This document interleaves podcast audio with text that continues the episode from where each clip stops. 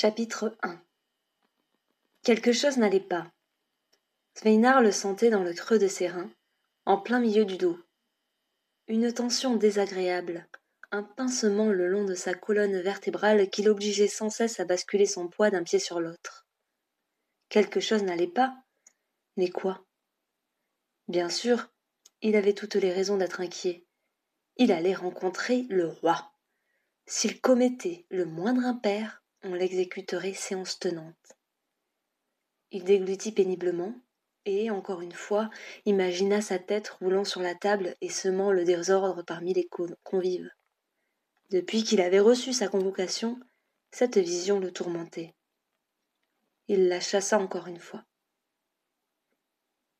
Si Sveinar possédait de nombreuses qualités, l'intelligence n'en faisait pas vraiment partie. Jusque-là, il s'était débrouillé sans. Ça ne l'avait pas empêché d'être désigné gouverneur de la montagne du Levant, après tout. Bien des roublards avaient tordu le nez lors de sa nomination, et même Hassan n'en était pas revenu. Un nigo beaucoup trop chanceux, s'était-elle exclamée en riant. N'empêche, elle était fière de lui. Lorsque le messager vêtu de rouge leur avait lu la convocation, elle avait couru dans tous les sens en criant à qui voulait l'entendre que son époux allait dîner à la table du roi. Ce souvenir lui réchauffa le cœur, mais cela ne dura pas. Déjà le fourmillement reprenait comme une méchante fièvre. Et regretta de ne pas avoir l'esprit un peu plus vif, car il ne parvenait toujours pas à comprendre d'où lui venait cette horrible sensation d'être déjà condamné.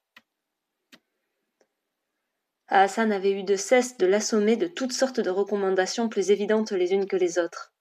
Ne mange pas avec les doigts, tiens-toi droit, ne renifle pas, ne te gratte pas, salue en ployant le genou. Ils avaient même répété chaque soir les courbettes et les politesses. En vérité, elle n'était pas plus savante que lui concernant les usages de la cour, mais cela les rassurait tous deux. Elle ne s'était tue que le matin du départ. Trop émue pour parler, elle l'avait serré de toute la force de ses petits bras potelés. La chaleur de son étreinte l'avait accompagnée à travers la longue descente jusqu'à Haute Colline. Les sentiers étaient à peine praticables, et il avait dû plusieurs fois changer d'itinéraire pour éviter les rivières formées par la fonte des neiges. Enfin, il était parvenu à la capitale de la cime, où les autres gouverneurs se rassemblaient. Tous avaient répondu à l'appel, même la vieille Wisma, qui vivait tout en haut de la montagne du couchant. Elle ne se plaignait jamais, mais sa jambe devait lui causer bien des tracas. La route royale avait déroulé son ruban de pavés bien ordonné sous les sabots de leurs montures. C'était un voyage long, mais plutôt agréable. Ils étaient habitués à leur climat rude et au relief accidenté de la montagne, ce qui contrastait joliment avec les vallées de Ronin et les plaines de Dol. Et que dire des forêts fraîches et feuillues de Fielara Le plus pénible avait été de supporter Vali, qui n'avait cessé de pérorer tout au long de la route au sujet du compliment qu'il comptait adresser au roi. Enfin, ils étaient parvenus en Vespérance. La poussière, mélangée à la sueur, leur faisait comme une seconde peau lorsqu'ils avaient atteint les portes de Roenfait. Une armée d'hommes et de femmes en livrée rouge les avait pris en charge dès leur entrée au palais, baignés, récurés jusqu'au bout des ongles et habillés. Sveinar s'était à peine reconnu dans le miroir de sa chambre. Si Asa pouvait le voir à cet instant, il n'avait plus peur du tout. Qu'avait à craindre ce jeune et beau seigneur à la barbe taillée et aux cheveux raccourcis, si élégant dans sa fourrure de léopard des neiges? Enfin détendu, il avait dormi comme une souche dans le lit moelleux aux rideaux de soie, puis le balai des serviteurs avait repris un nouveau bain, un déjeuner princier, puis une visite à travers le palais. Il avait croisé ses compagnons au hasard des couloirs et échangé avec eux des sourires maladroits. Mais déjà deux serviteurs ouvraient une autre porte en s'inclinant, et on le poussait vers les jardins, où une galerie d'objets venus des quatre coins des terres conquises. Asa lui avait demandé de mémoriser les moindres détails du palais royal, pour tout lui raconter à son retour comme s'il pouvait oublier ces salles immenses aux fenêtres à vitraux hautes comme de trois hommes, au travers desquelles le soleil généreux se déversait, dessinant sur le sol carrelé les meubles et les gens des motifs colorés, et ces tentures, et ces tapisseries qui couvraient les murs de scènes glorieuses, ces fauteuils élégants, recouverts d'un velours écarlate, ces petites tables où étaient disposées quelques coupes en or. La nuit tombait lorsqu'il avait finalement rejoint les autres six mois tout aussi pomponnés et parfumés. On les avait guidés à travers les couloirs moelleux jusqu'à la salle de réception où il dînerait avec le roi. La chancelière en personne était venue les accueillir devant les portes massives. L'examinant, Sveina remarqua qu'en portant sur sa manche le drapé de sa houppelande de velours bleu, elle dévoilait élégamment le bord dentelé d'une robe en dessous. Ses mains gantées étaient couvertes de bagues rutilantes. Entrez ici. Ne vous asseyez pas. Lorsque vous entendrez la cloche pour la deuxième fois, saluez, avait-elle dit avec l'accent teinté d'ennui de Vespérance. Elle était partie aussitôt après d'une démarche gracieuse. On l'aurait cru vêtue d'un nuage. Il s'était imaginé à ça dans un tel accoutrement et avait souri. Sa petite femme avait de jolies manières, mais elle s'empêtrerait les pieds à coup sûr. Alors qu'il passait la porte, un serviteur lui avait glissé à l'oreille la, la place qui lui était attribuée. Sixième à la droite du roi. Ses jambes avaient failli se dérober sous lui. Aussitôt, l'inquiétude était revenue. Et s'il s'adressait à lui? Serait-il plus offensé si Sveinar gardait le silence? Ou s'il disait une bêtise L'immense salle dans laquelle il se trouvait avait accentué son malaise.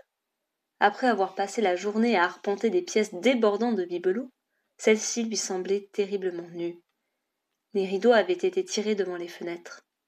Les chandelles d'un unique lustre dessinaient un vaste cercle de lumière au centre, au-dessus de la table déjà dressée. Des serviteurs pareils à des statues se tenaient le long des murs, le visage dissimulé dans la pénombre. Et c'était à cet instant précis que Sveinar avait senti une pointe douloureuse se ficher dans son dos. L'air semblait glacé sous la voûte de pierre. Wisma se racla la gorge et le son ricocha. Sveinar transpirait, mal à l'aise dans sa fourrure blanche. Il s'approcha de la table, l'esprit plus tourmenté que jamais. Les couverts étincelaient. Les assiettes en or massif avaient été soigneusement astiquées, et les verres en cristal se paraient de mille éclats. La nappe, d'un rouge sombre, serait bientôt couverte de plats fastueux. Et pourtant, Seinar ne parvenait pas à se défaire de cette angoisse qui lui tisonnait les chines. Et il n'était pas le seul. L'Est fixait lui aussi la table le teint blafard et la lippe tremblante. Même Vali se taisait. Lorsque la cloche tinta une première fois dans l'ombre, il sursauta violemment. Wisma laissa échapper sa canne. Il fit un pas vers elle, mais un serviteur s'était déjà précipité pour lui prêter assistance. Elle récupéra son bien sans un mot et rassembla ses jupes autour de sa jambe déformée. Sa mâchoire se contractait visiblement, creusant une ride de plus sur son visage émacié. Sveinar se tourna vers la grande entrée, plus nerveux qu'il ne l'avait jamais été. Un filet de sueur glacée coula dans son cou. Son manteau lui parut soudain terriblement lourd et ostentatoire. Les livres que le percepteur venait à peine d'examiner témoignaient d'une nouvelle année de mauvaise récolte. Et lui, Sveinar l'imbécile, se présentait à la cour, vêtu d'une fourrure de léopard des neiges. On n'en trouvait pas à moins de quinze balles d'or. En un éclair, il comprit enfin l'avertissement que son inconscient lui soufflait depuis qu'ils avaient pénétré dans la salle de réception. Il y avait seize assiettes sur la table, et quatorze personnes autour. Où étaient les gouverneurs des autres pays? L'invitation mentionnait une fête en l'honneur des terres conquises, pas uniquement de la cime. La main de Visma, crispée sur la canne, tremblait. L'Est avait les yeux rivés sur la porte par laquelle ils étaient rentrés, à présent bloqués par des serviteurs qui ne dissimulaient même pas les coutelas glissés dans leur ceinture. La cloche sonna une deuxième fois, solennelle et fatidique, et d'un même geste, ils tombèrent à genoux, le front sur la pierre froide, comme abattus par un gourdin invisible. Un rire juvénile et joyeux répondit à ce geste et fit frémir chacun des dos courbés. Mes amis, un genou à terre aurait suffi. Feinard n'arrivait pas à bouger. Des pas résonnèrent dans le silence, puis il entendit un raclement, le tintement du fer et de l'or, l'empressement des serviteurs et le bruissement de soie. Et, comme une sentence, un nouveau claquement de main. Relevez-vous et venez vous asseoir près de moi. Baigné dans la lumière du lustre, Circin, un coude posé sur le coin de la table, jouait avec un collier fait d'épais maillons d'or et orné au centre d'un rubis plus gros qu'une pièce de monnaie, Il les observait avec un petit sourire en coin, mais ses yeux gris restaient froids. Son visage, où les années n'avaient pas de prise, restait celui d'un adolescent, aux traits pointus et aux cheveux blonds et frisés à peine aplatis par une imposante couronne. Il était vêtu d'un pourpoint cramoisi orné de motifs sombres qui laissaient voir par de larges ouvertures les manches bouffantes d'une chemise immaculée. Le délicat jabot de dentelle, tout aussi blanc, aurait pu être tricoté par une araignée. Un couteau d'apparat pendait négligemment à sa ceinture, dans un fourreau serti de pierres précieuses. Des hauts de chausses de la même teinte que le pourpoint, lacés par des rubans sombres, recouvraient ses cuisses de velours, et des bas blancs achevaient la descente de ses longues jambes presque féminines jusqu'aux bottines de cuir ornées d'une boucle brillante. Il émanait de lui une telle aura de puissance et de beauté que les yeux de Sveinar s'embuèrent. Comme dans un rêve, le jeune gouverneur de la montagne du Levant s'approcha de sa place. L'Est s'assit à la gauche du roi, suivi de Wisma. Le serviteur réapparut pour l'aider à s'asseoir et voulut prendre sa canne. Elle s'y agrippa légèrement, un réflexe idiot, puis le laissa faire. Désemparée, elle le suivit des yeux alors qu'il se replaçait contre le mur. Sveinar se détourna et remarqua que la chaise à la droite de Circin était restée vide. Une fois qu'ils furent tous installés, le roi les fixa un à un, lentement, tandis que son sourire s'élargissait jusqu'à pratiquement fondre son visage en deux. Lorsque les prunelles grises le crucifièrent, Sveinar se força à enfoncer les mains dans la nappe pour en cacher le tremblement. Le silence était tel qu'il craignit qu'on entende les battements précipités de son cœur. Ah s'exclama soudain Circin, les faisant tous sursauter. Enfin un peu de calme. Le croiriez-vous si je vous disais qu'on me jacasse dans les oreilles à longueur de journée? Tous marmonnèrent des réponses indistinctes, un assentiment prudent mêlé de titres protocolaires ronflants. Si vous saviez comme il me tardait de vous voir, mes amis, j'ai cru mourir d'ennui en comptant les jours qui me séparaient encore de ce dîner. Il éclata d'un rire bref, puis, comme un enfant pris en faute, porta une main blanche et fine à ses lèvres. Oh, pardonnez-moi, je ne devrais pas parler de la mort avec une telle légèreté. Parfois j'oublie que chacun d'entre vous peut tomber entre ses griffes à tout moment. Cette fois personne n'osa répondre quoi que ce soit. Sveinar plongea le nez dans son assiette encore vide et y rencontra le reflet de son visage décomposé. Un nouveau claquement lui donna l'impression que sa colonne vertébrale s'était rétractée. Il se sentait minuscule.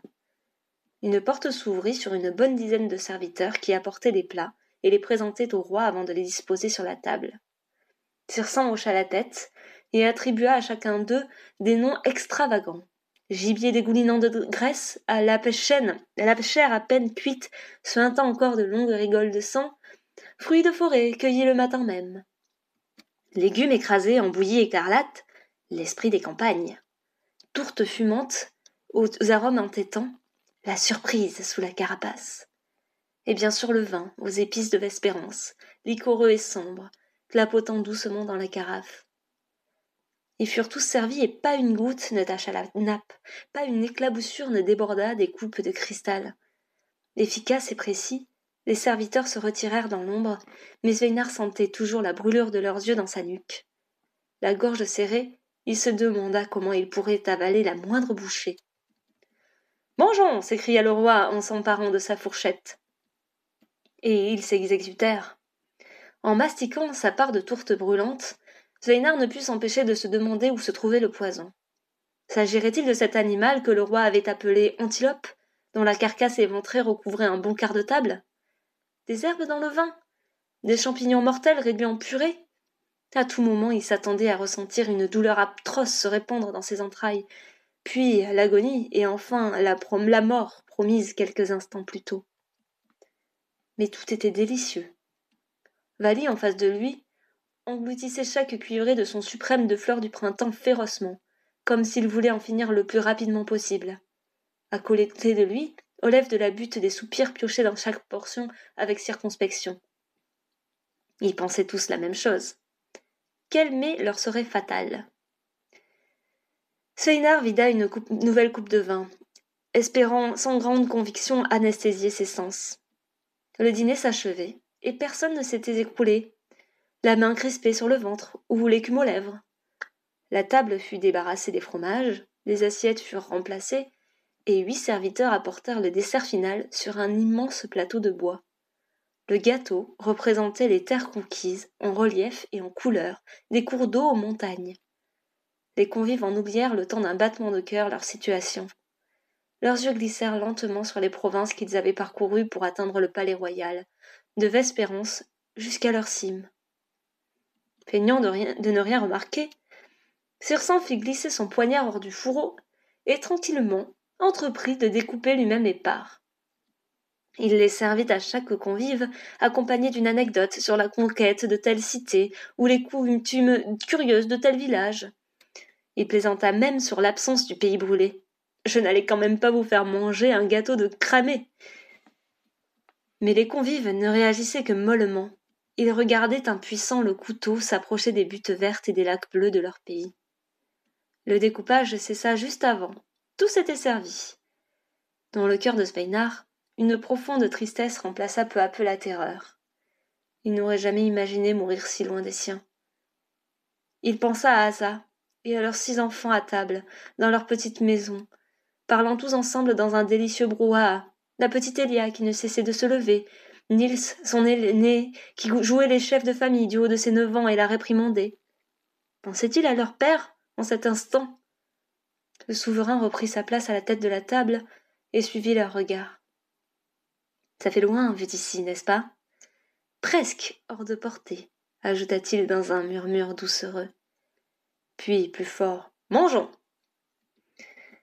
Sveinar prit sa cuillère d'une main tremblante, l'esprit plus clair que jamais. Sans prêter attention aux autres, Circon engloutit son propre palais, fait de chocolat, en plissant les yeux de contentement. Peut-être sentait-il lui-même le goût du poison, sans le craindre évidemment. Et mangeait, les yeux fixés sur sa montagne, sa si belle montagne. Puis les serviteurs débarrassèrent la table, laissant seulement le reste des gâteaux après un signe du roi. Ce dernier tapota son ventre avec satisfaction, puis les toisa en soupirant. Je suis déçu, mes amis. On y était. Je me réjouissais de votre venue. Je comptais sur vous pour apporter un peu de divertissement à ma morne immortalité. Si vous saviez comme je m'ennuie. Il tapa du poing sur la table. Les convives se recroquevillèrent. Mais vous n'avez pas décroché le moindre mot de tout le repas. Je me suis même retrouvé dans le rôle de l'amuseur public, m'épuisant à vous distraire, comme si j'étais à votre place et vous à la mienne. Il laissa échapper un rire incrédule. Vous n'avez donc rien à me raconter? Il se leva brusquement et alla se planter de l'autre côté de la table, juste devant la partie intacte du gâteau. Peut-être pensez-vous que je suis au courant de tout. Et c'est possible, en effet. Mais j'aime qu'on me raconte des histoires, même si je les connais déjà. Alors, prenez pitié de votre roi qui s'ennuie dans son palais poussiéreux depuis mille ans. Que dit-on de votre contrée déjà? On y trouve autant de légendes que d'épines sous un sapin. Il s'éloigna de la table un instant, puis, faisant mine de réfléchir, pirouetta vers eux. Figurez-vous qu'il y a peu, on m'a baillé une amusette venue tout droit de votre pays si haut perché. J'ignore quel en est le compteur, mais elle s'est répandue peu à peu de tripots enveillés, jusqu'à moi. Théâtralement, il se promena autour de la table, faisant voleter ses doigts manucurés dans l'air, et fit une révérence grotesque avant de claquer des talons. Mesdames et messieurs, le comte du roi Nigo, rugit-il. Personne n'osait le regarder. Dans une contrée lointaine, un roi très puissant et très riche coulait des jours heureux en son immense palais. Tout n'était que fête et festin, spectacle fastueux et bal inoubliable. Pas un jour ne passait sans qu'un événement extraordinaire ne ravisse la cour. Avide de divertissement, ce roi à la tête légère y dépensait tout l'argent prélevé auprès des honnêtes gens. Écrasés sous l'impôt, mais impuissants face aux garnisons implantées dans chaque contrée, ces derniers ployaient chaque jour plus bas sous le joug et usaient leurs membres à la tâche pour survivre. Lors, dans le pays le plus éloigné de ce fameux palais, un voleur apparut sous les traits d'un homme sage et avisé. Je viens d'un hameau perdu dans la montagne, tellement reculé que tous l'ont oublié, annonça-t-il. Chez moi le roi ne peut venir, car cet endroit est protégé par un esprit très puissant. Qui vient avec le cœur malveillant ne rencontre que le vent. Cela signifie que seuls ceux qui le cherchent avec de bonnes intentions peuvent le trouver. Dans chaque village traversé, le voleur répétait son histoire à qui voulait l'entendre, et comment l'écouter. Tous étaient subjugués par le récit de l'homme rusé. Et c'est ainsi qu'ils décidèrent un jour de confier au voleur une partie de leur maigre richesse, pour qu'il les cache dans les nuages de sa montagne. Ils maquillèrent leur livre de comptes, arguant ici une mauvaise récolte, là une vilaine épidémie. Dès le percepteur parti, ils pouvaient profiter de l'argent qu'ils avaient soustrait. L'impôt royal pesa moins lourd sur leurs épaules. Ils purent redresser le dos, relever la tête et rire, rire d'avoir dupé le roi. Circin fit une pause, attrapa la coupe de Visma et la vida d'un trait. Elle laissa échapper un sanglot lorsque l'étoffe de la manche lui effleura la joue. Mais déjà il reprenait, d'un ton plus déplaisant. C'était la version initiale. Je la trouve divertissante, mais elle me laisse comme un goût d'inachevé. J'ai donc pris la liberté d'en imaginer la suite. J'espère que vous l'apprécierez. Je ne voudrais pas trahir votre folklore avec une variante maladroite. Or donc, le roi, en son palais de fête, assistait à une énième représentation d'acrobate lorsqu'un petit oiseau se posa sur sa fenêtre et l'interpella. Sire, Sire. On vous ment. On vous Le roi ignora l'impudent volatile qui osait troubler son après-midi. De fait, ce dernier s'envola bientôt, et la paix revint. Le lendemain, alors que le roi savourait un festin, l'oiseau revint. Sire, sire, on vous ment, on vous vole, et on se moque de vous, s'égosilla-t-il. Mais enfin, qu'est-ce que ça signifie? Les oiseaux ne parlent pas, surtout pour insulter le roi. Sire, je vous conjure de m'écouter, répliqua l'oiseau sans se démonter. Intrigué, le roi le laissa se poser sur son épaule, et le petit messager lui, chuchota à l'oreille l'histoire du voleur et de ses compagnons. D'abord incrédule, il demanda à voir les registres de comptes, et constata qu'en effet, il recevait beaucoup moins d'impôts dans ces contrées qu'auparavant. Le roi ne parvenait pas à s'y faire lui qui avait apporté la paix dans ce monde en l'asservissant et en bannissant crime et rapine, voilà que son peuple le trahissait odieusement.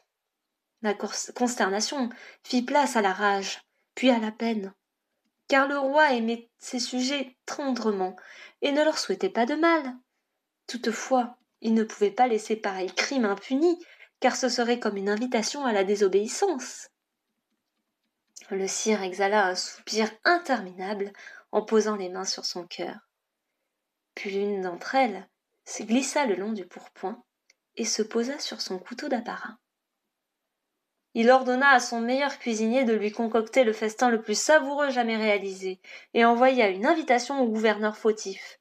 Il leur offrirait ainsi le meilleur repas de leur vie, afin de les remercier pour toutes les années où il l'avait servi sans faillir. Son poignard ciselé se planta en vibrant dans le gâteau, entre les deux monticules représentant les montagnes du levant et du couchant. Vali fit un bond de côté et faillit choir de sa chaise, alors que quelques gouttes éclaboussaient son visage. Impassible, le roi continua son tour de table. Puis il leur infligerait un châtiment à la hauteur de leur trahison, eux qui avaient profité de toutes les faveurs qu'il leur avait accordées en leur ouvrant les portes de son palais et du pouvoir. Quant à l'éternel repos, la délivrance de leur corps torturé. Il posa les mains sur chaque chaise restée sur la chaise qui était restée vide pendant tout le repas. Le silence tournoyait au-dessus d'eux comme un oiseau de malheur. Cette grâce ne leur serait accordée qu'en échange de certaines informations.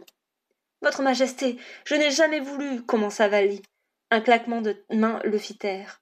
Les gardes de sang, dans leur armure noire, les encerclèrent. Personne ne chercha à se dérober. Vous savez, je ne vous en veux pas tellement. Ne voyez-vous pas que dans cette histoire, les gouverneurs sont les véritables dupes? Poussés à la faute par un homme rusé qui n'a pris aucun risque, bien caché dans ses nuages? Croyez-vous qu'il lèvera le petit doigt lorsque je viendrai avec mes soldats exterminer toutes les âmes qui ont profité de cette odieuse conspiration? Sveinar sentit sa gorge se serrer au point qu'il ne parvenait plus à respirer. Olève poussa un cri perçant et s'effondra. Un déluge de pleurs et de supplications s'éleva, mais le roi les toisa froidement inhumain. Perché sur vos richesses, croyez-vous qu'il viendra en aide à vos familles, à vos amis? Non, non, il restera bien caché pendant que mes armées réduiront en cendres vos villages. Il se gavera de vos restes, et il rira, rira de s'être joué de vous. Sveinar frémit lorsque les chaînes glacées cliquetèrent le long de ses poignets. Un coup dans les jambes le mit à genoux, et une main gantée de métal s'appuya sur sa nuque. Lentement, Circent s'approcha de ses prisonniers et les passa en revue en silence. La tête baissée, Sveinar ne put s'empêcher de remarquer que les broderies de son pourpoint cramoisi, indiscernables à distance, représentaient en fait des corps suppliciés, tordus dans des positions glaçantes. Il aurait voulu rester impassible, affronter sa mort prochaine avec courage, mais c'était peine perdue. La sentence avait réduit à néant sa, sa fierté, et il pleura comme un enfant. Le roi récupéra ensuite son couteau sur le gâteau et le lécha avec délectation, avant de conclure sèchement. Le premier qui me livre une information pertinente sur notre convive manquant aura droit à une mort clémente. Livrez-moi ce hameau de misérables voleurs, et je serai bientôt à ses portes, avec les pires intentions du monde. Nous verrons bien alors si les pouvoirs de cet esprit protecteur seront de taille à rivaliser avec les miens.